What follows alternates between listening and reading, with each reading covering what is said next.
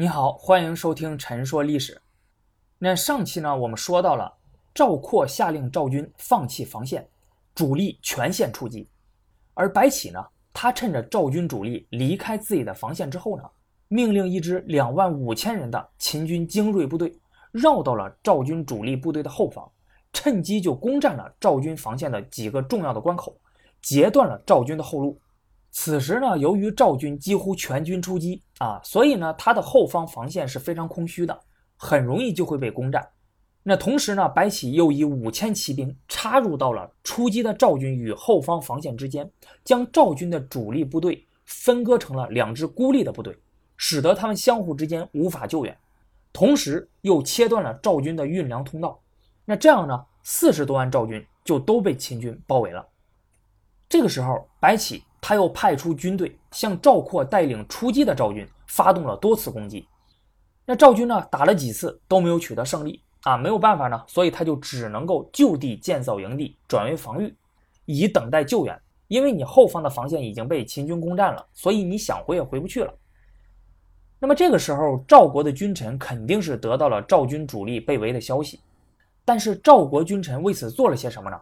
不清楚，因为史书上没有记载。关于赵国君臣的对策呢？我觉得赵国的史书应该是有所记载的，毕竟是这么大的事情。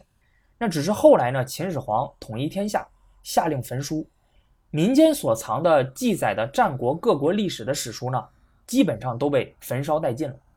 虽然政府还有收藏啊，但是呢，秦朝末年呢，项羽攻入咸阳之后，焚烧秦朝的宫室，使得政府收藏的这部分史书也就都被烧毁了。所以，关于赵国君臣的对策呢，也就无法被我们所得知。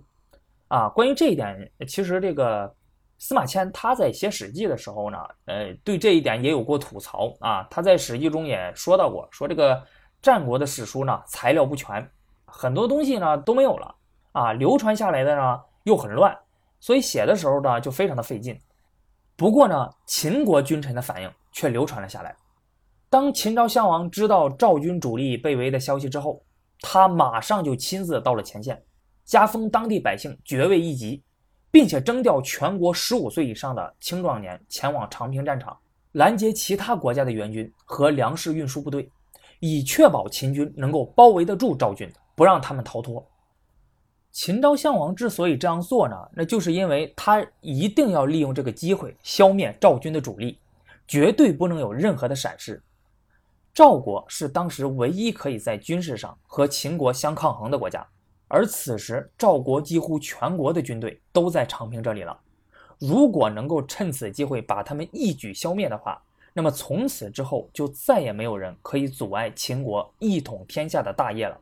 关于这一点，秦昭襄王看的是非常清楚的。公元前二六零年农历九月，赵军主力已经被围断粮四十六天了。士兵们都已经开始相互残杀啊，开始人吃人了，而援军呢却迟迟不到，他们已经没有办法再继续坚守下去。于是赵括就将剩余的赵军组织成四支突围部队，准备拼死一搏。但是轮番冲击了四五次之后呢，仍然不能突围，没办法突破秦军的包围圈。那最后赵括自己亲自率领精锐部队强行突围，结果被秦军乱箭射死。那赵括死了之后呢？赵军啊，因为没有主将指挥，群龙无首，剩下的士兵就都向秦军投降了。白起除了把年龄比较小的二百四十名士兵放回赵国之外，把其余的四十万赵军全部都杀了。那么这四十万赵军是一个强大的军事力量，如果全部放回赵国的话，赵国用不了多久就会恢复元气。那么秦国在长平之战中花的这么多的心血啊，死了这么多的人，那就全白费了。那如果要是收编的话呢？那这些赵军都是赵国人啊，他的家人都在赵国，而且此时秦国为了长平之战元气大伤，也没有办法养活这么多的人啊，所以在当时他们的角度看来呢，那最好的方式就是把这些人全杀了。之所以还放回了二百四十名士兵呢？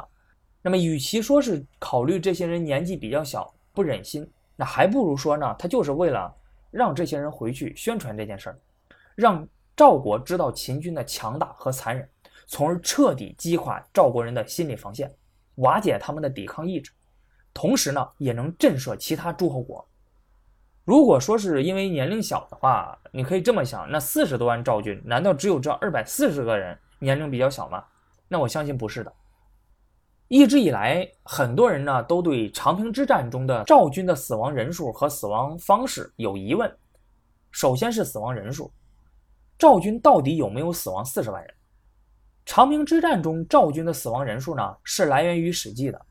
关于这一点，《史记》中不同的章节的记载呢都不太一样。有的写数十万啊，有的写四十万啊，有的写是四十余万，但是呢，大致差不多啊。你可以把它看为是四十万左右。这四十万人可不是一个小的数目，所以有不少人从当时的人口数、生产力、运输能力、后勤保障等角度分析，认为当时赵军在长平之战中根本就没有四十万军队。战国时期动辄数十万军队之间的交战呢，其实都是双方故意夸大的结果。因此，如果赵军没有四十万军队的话，那么自然就不会存在四十万人被杀了。针对这些观点呢，有不少学者呢研究之后认为，赵国当时全国总人口数应该是在三百万上下。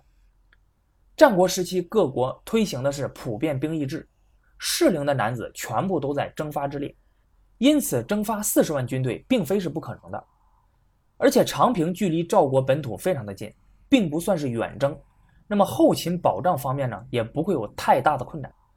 尤其是一开始赵国他在长平上只有二十多万军队，只是后来到长平之战后期啊，也就是秦赵两国开始在这个地方双方进行决战的时候，赵括代替廉颇的时候，才又从国内带去了二十万人，这加一块儿总共才是四十多万。况且呢。当时赵国的四十多万军队，并不都是参与作战的士兵，还有运输辎重人员、劳役人员等等，在当时呢，这些都是被算进去的。另外，当时的秦军素来有杀平民百姓啊、冒充军功的传统，因此呢，还屠杀了当地不少的老百姓。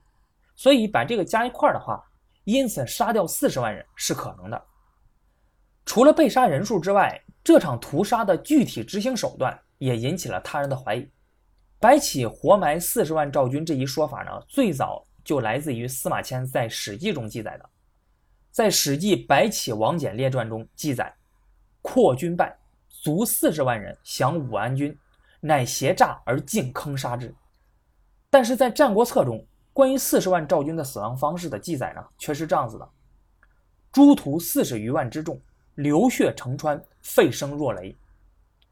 那么，如果是活埋的话，那么为什么会流血成川呢？关于这一点，首先，《史记》中的那个“坑”字呢，并不是活埋的意思，《史记》中的“坑杀”的“坑”呢，它不是我们理解的啊，那个土字旁的那个“坑”。秦汉时期呢，还没有这个字儿，而是呢左耳刀旁的那个“坑”。那这个的意思，它指的是呢，将敌军杀死之后，将尸体堆积起来的行为。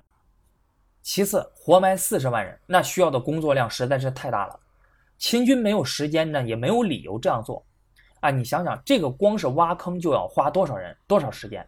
你更何况之后，呃，你还得回填，对吧？所以呢，呃，很有可能呢，就是先把赵军用武器杀死，然后随意掩埋。当然，这种判断那不是凭空猜测的，而是有考古发掘的证据支持的。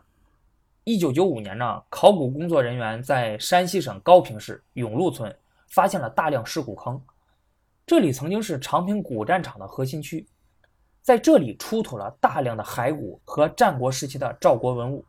目前呢，只挖掘了其中两个坑，据统计，一共出土了一百三十具骸骨，其中六十具骸骨有头无身，其余呢，大部分都是被钝器或者箭足击伤致死。